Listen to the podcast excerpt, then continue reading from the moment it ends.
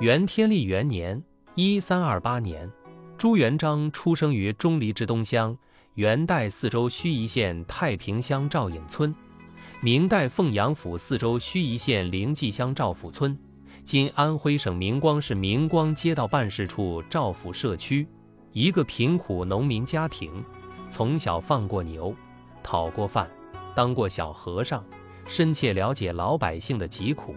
因此，朱元璋是历代帝王中对贪污腐败最深恶痛绝的一个，向来对贪腐行为嫉恶如仇。伟大领袖毛主席曾说过：“朱元璋是农民起义领袖，是应该肯定的。”其中，朱元璋反贪是应该肯定的的重要方面，在两千多年中国封建王朝历史上。大明王朝开国皇帝朱元璋反贪决心最大，力度最强，措施最多，惩罚最严。朱元璋反贪主要表现在以下几个方面：一、倡廉防贪。元至正二十八年。公元一三六八年正月，吴王朱元璋在应天（今南京）登基，国号大明，年号洪武。当年就遭遇大旱，黎民百姓生活困苦不堪。然而京城里的达官贵人却穷奢极欲，衣着华丽，大兴土木，营造豪宅，每天过着花天酒地的奢华生活。安乐奢靡之风多是亡国诱因，朱元璋对此非常不满，忧心忡忡。他深刻认识到，丧乱之民思治安，由饥渴之望饮食。经过一番深入思考之后，朱元璋决定选择马皇后的生日庆典倡廉防贪，趁满朝文武前来贺寿之机，有意摆出粗菜淡饭宴客。借此警醒文武百官，远离奢靡，节俭为要。这次宴席没有设在太和殿，而是布置在一个极其简单的厅堂。庆典当天，没有大型歌舞活动，朱元璋只是摆好十多张桌子，恭候文武百官的到来。等到文武百官悉数落座之后，朱元璋便吩咐上菜。第一道菜是炒萝卜。第二道菜是炒韭菜，第三道两大碗青菜，最后一道极普通的葱花豆腐汤，而且没上酒水。开始，百官们不明就里，一个个大眼瞪小眼，非常疑惑纳闷。朱元璋见火候已到，就走到群臣中间解释道：“第一道菜是炒萝卜，萝卜，百味之要也。民宴有萝卜上了街。”药店无买卖之说。第二道菜是炒韭菜，韭菜生命力旺盛，人们常说韭菜清又清，常治久安定人心。再则是两大碗青菜，以此比喻为官清廉，两碗青菜一样香，两袖清风好丞相。最后上的汤意思是小葱豆腐清又白，公正廉洁如日月。大家很快明白朱元璋的用意，纷纷表示愿意聆听皇上教诲。于是朱元璋当众宣布：节俭是古人传家之宝，更是当今治国第一要务。卿等今后宴请宾客，最多只能四菜一汤。这次皇后寿筵即是榜样，谁若违抗，严惩不贷。从此，四菜一汤的规矩便从宫廷传到了民间。成了人们待客标准。建国后，周总理建议国宴四菜一汤，即从此而来。现在仍为廉政倡导内容，倡导节俭，待客四菜一汤。他自己是以身作则的，一日三餐多食蔬菜，车舆装饰一律改金银为铜。原配马氏虽为皇后，但常穿洗过的衣服，穿到褪色也舍不得丢弃。内监穿新靴在雨中行走，被杖责，建议昭官衣着鲜丽，费钱五百贯。斥责道：“五百贯是农夫数口之家一年的开销，而你竟费于一衣，骄奢如此，岂非暴殄？命其以后不可如此。节俭倡廉，反映了朱元璋反贪必先防贪的远见。二，造字进贪。文明社会，账目往来以文字记载为主。自有文字记载以来，人们都是使用零、一、二、三、四、五、六、七、八、九。十、百、千、兆等传统汉字和自己创造的一些简单符号来记账，这种记账的方法简便实用，但最大的缺点就是太简单了，容易被歹人钻空子，账目轻而易举就被涂改、添加，许多善于钻营的贪官污吏因而有了可乘之机，比如把一改成二、三。六、七、十，把二改成三、四、五，把二、三改成五，把十改成千，等等。地方官府在收支活动过程中，收入做少，开支做多，报销账册中篡改账册，从而贪取公家财物，中饱私囊。特别是字迹潦草的情况下，难以分辨真伪。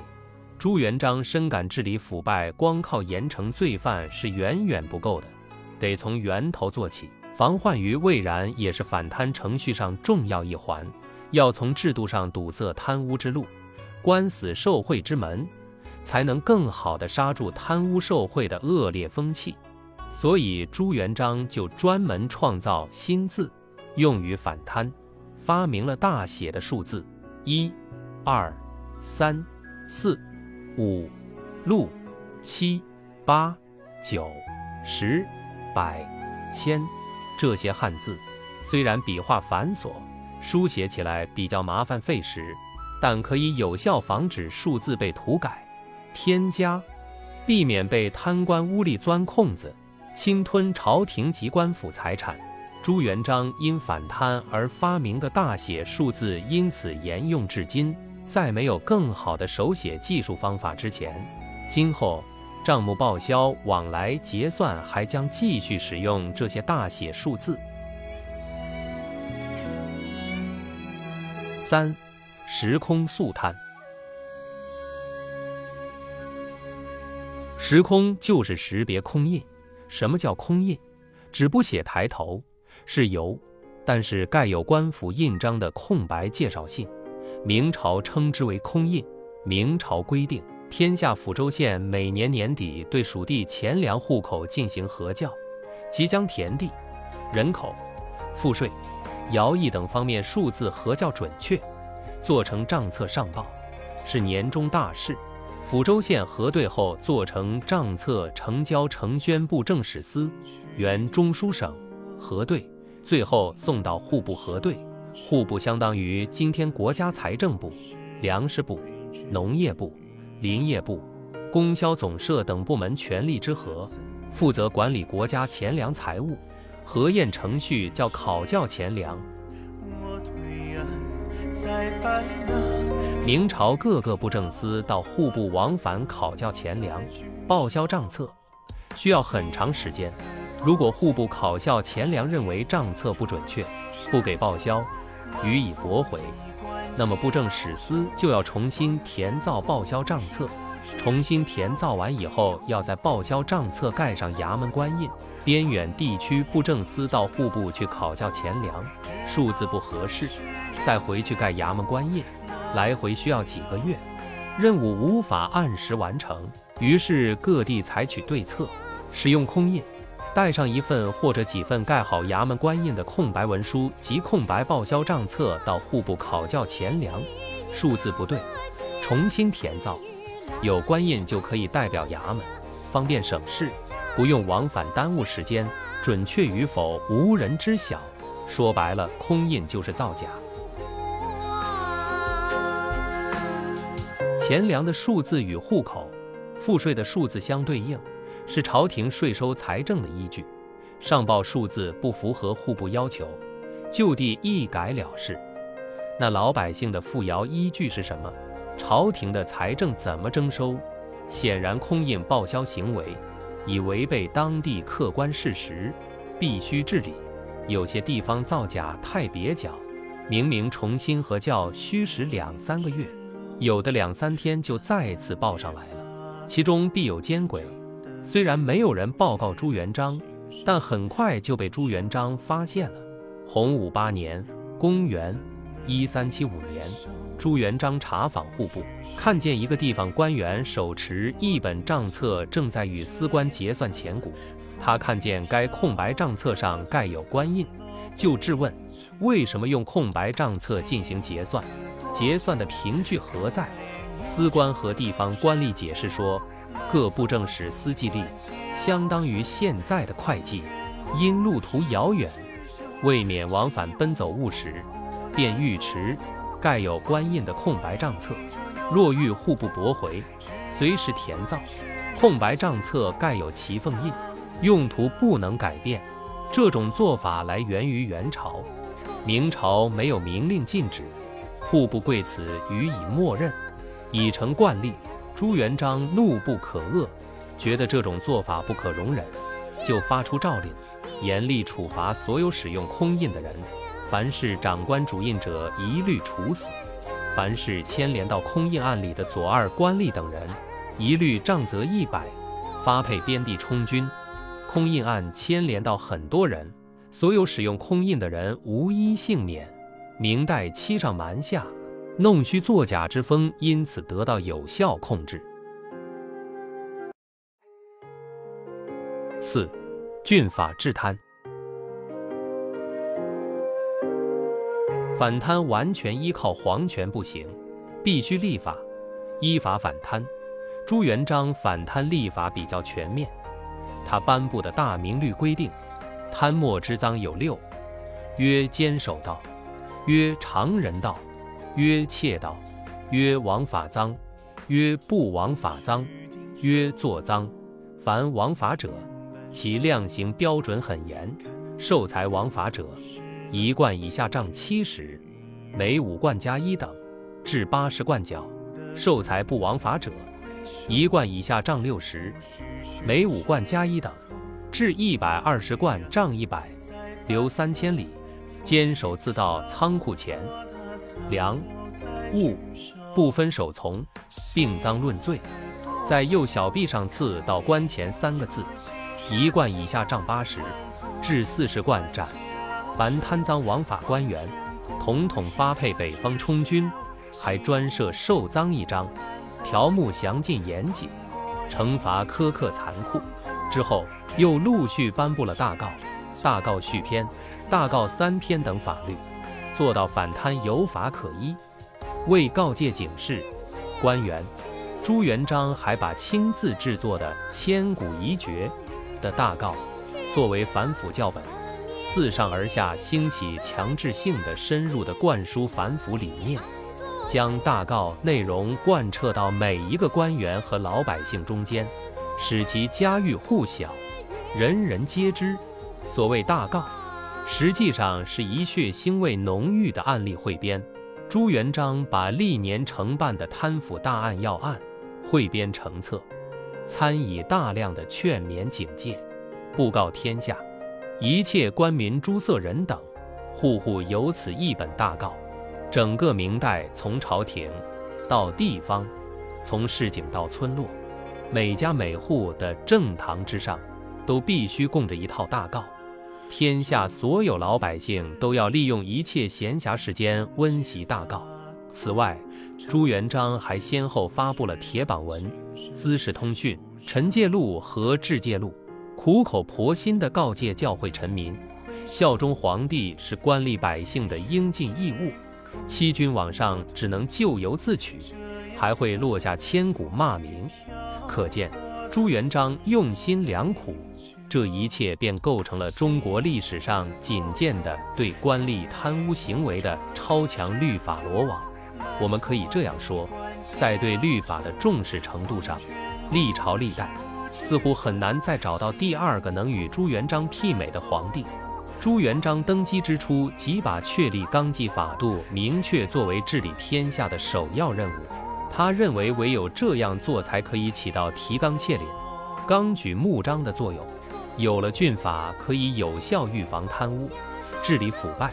为让天下官吏警钟长鸣，朱元璋于洪武二十五年（公元一三九二年）颁行了《醒贪简要录》，一时首令未法，节己爱民，已当上旨，立志焕然批变矣。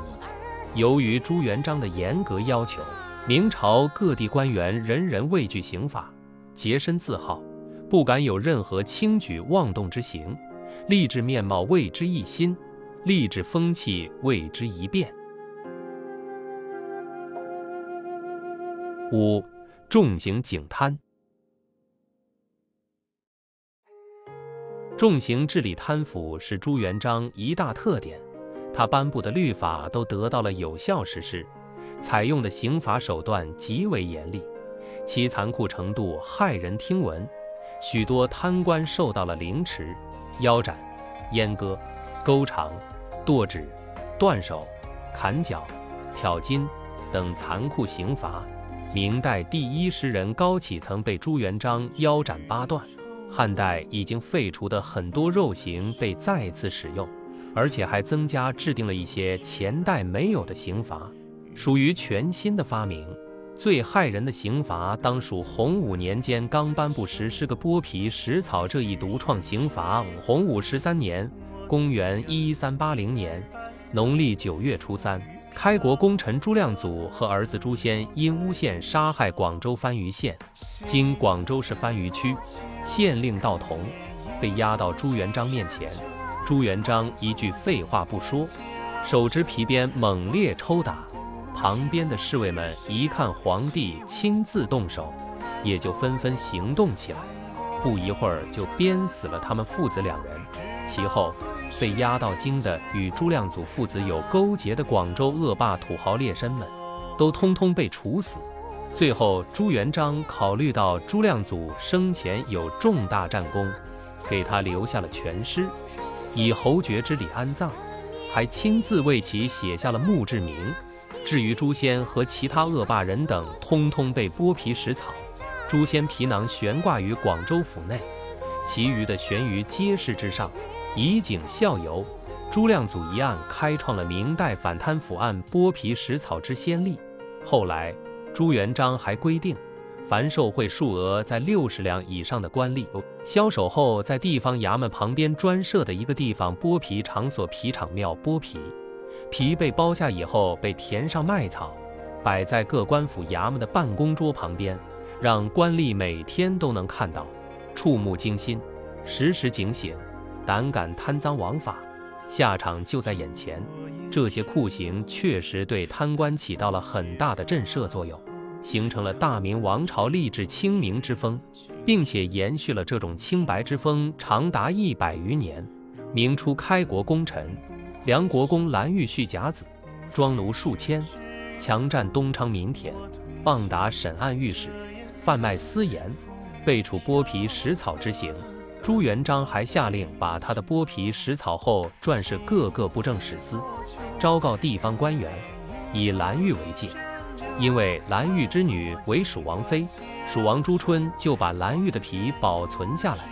明末张献忠占领成都时，他看见端礼门楼上供着一尊人像，穿着公侯的华服，皮肤和手脚都是人的肉身。经了解，方知道这就是大将军蓝玉。郭恒案中有一个很低级的管仓库官员，先后受到挖去膝盖、挑断脚筋、身上刺字、脸上文字等严酷刑罚。另外，剁脚的、剁手的，也都是当时的严刑。还有一种酷刑叫做洗刷，就是把罪犯绑在铁床上，在其身上浇泼滚烫热水，然后用铁刷子把他的肉一层一层刷掉。直至成为一具白骨，恐怖之极。朱元璋之所以重刑警贪，有他自己考量。他对皇太孙说：“无治乱世，刑不得不重；汝治平事，刑自当轻。所谓刑罚是轻是重也。不过这里要说明的是，朱元璋实施的所有酷刑都不是不针对黎民百姓的，而是只针对官僚阶层的。针对官僚当中的所有贪官污吏，虽然残酷，但黎民百姓不但不痛恨，而且很多抱支持态度。九，专门反贪。为加强反贪力度，洪武十五年（公元一三八二年），朱元璋决定设立专门的反贪机构，设御用拱卫司，直属皇帝，专门负责侦查、缉捕贪官污吏。后逐渐演化为锦衣卫，成为明朝宦官专权的工具。他原是护卫皇宫的亲军，掌管皇帝出入仪仗。朱元璋为了加强专制统治，就扩大锦衣卫的权力范围，赋予特别之权，令其监管刑狱、巡查、侦查、缉捕盗贼奸党，监视文武百官。最高长官为指挥使，常由功臣、外戚充任，设同知、佥事等官职，旗下有官校，专司侦查。锦衣卫所属之镇抚司分南北两部，北镇抚司专辑诏狱，直接取旨行事，用刑尤为酷烈。锦衣卫杀戮文武大臣，镇压各地百姓，罗织大狱，捕人甚重。锦衣卫组织的跟踪监察，到处都是，部分早晚昼夜，所有官员都谈锦色变。为反贪，朱元璋甚至始创特务政治。让特务们监督朝廷官员。一次，大学时宋濂上朝，朱元璋问他在家有没有喝酒，客人是谁，上了那几道菜。宋濂如实回答，朱元璋才满意的说：“爱卿，你没有欺骗我。”言毕，拿出一张锦衣卫在监视中绘制的宴席座次图给宋濂看，把宋濂吓出了一身冷汗。金华七十多岁老儒钱载被征国史馆修书，因年老力衰，精神疲倦，一天慨叹曰：“四鼓东东起着衣，午门朝见上贤池，何时得罪田园乐？睡到人间饭熟时。”次日，文华殿赐宴，朱元璋对钱载说：“你昨日做了一首好诗，不过我并没有闲啊，改作‘忧’字如何？”钱载连忙吓得磕头谢罪。朱元璋说：“朕今放汝去，好生熟睡矣。”乃于洪武十年准其归休。由此可见，特务组织无孔不入，对官员和百姓起到了极大的牵制作用。不仅如此，他甚至不惜让废人，太监们也参与了反贪。太监是皇上最后的秘密武器。太监不好色，没有家世。没有儿女，一人吃饱，全家不饿；没有后顾之忧，只忠于皇上一人。反贪干净彻底，专门反贪，是朱元璋的反贪的重要手段。十，彻底惩贪。朱元璋一贯对贪官污吏恨之入骨，凡有贪腐案发生。他一定顺藤摸瓜，层层追查，斩尽杀绝。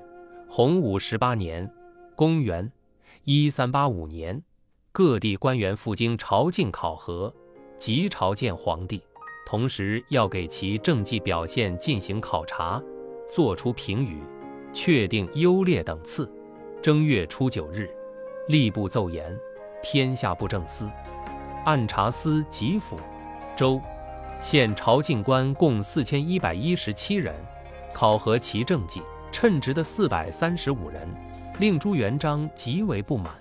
也就在这时，郭桓贪污事件暴露了出来，导致了朱元璋采取了严厉的措施，在举国上下掀起了一场整贪风暴。郭桓为户部侍郎，相当于现在的国家财政部等实权部门的副部长。郭桓案后来列入了大告。第一，太平、镇江、广德有几个府，朱元璋下令减免官田钱粮一半，但是这些地方是颗粒没有上仓，没有减免的一半钱粮全被郭桓私吞了。第二，郭桓收受了浙西的秋粮，应该是四百五十万石，实际上只收交上来六十万石，还收了一些钞。这些钞加上这些粮食才两百多万单，还有两百多万单又被郭桓等人私分了。另外就是巧立各色，增加赋税，直接贪污数字是七百万石，加上所有的各种各样的折扣、折钞，一共是两千四百万石。朱元璋下令在朝廷和地方所有范围内彻查，查到哪儿，惩罚到哪儿，一个不漏。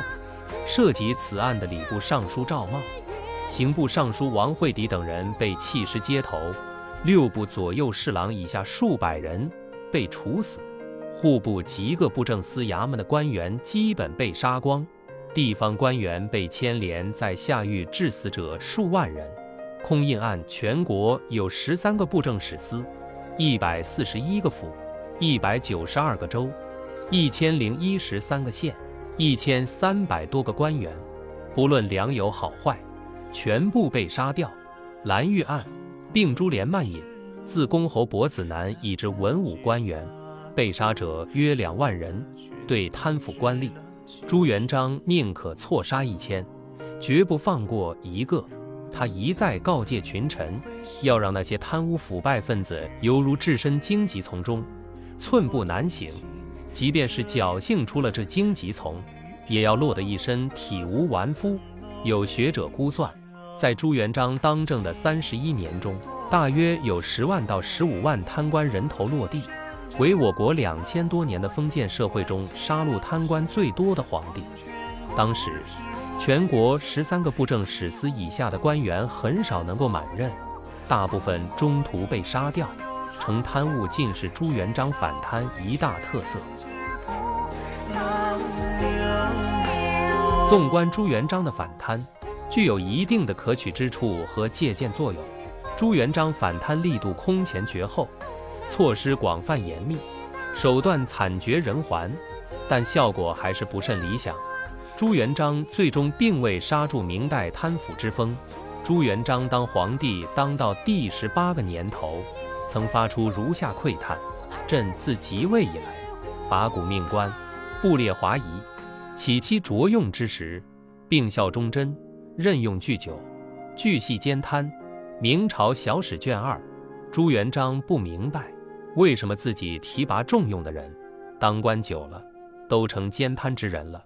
老子云：“官不畏死，奈何以死惧之？”真正的原因是封建社会集权专制独裁制度是贪腐的温床，社会制度落后，反贪理念再先进也是无法取得理想效果的。朱元璋当然不明白。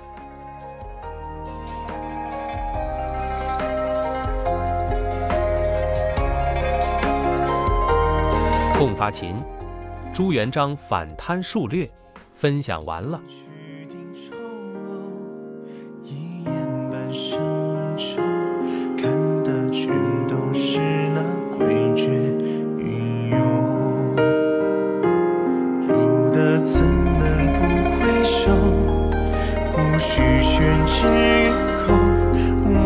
读美文，品人生，看世界，打开心灵的锁。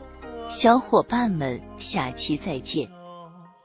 心思多久？可怜一出青山酒，难做一官教授。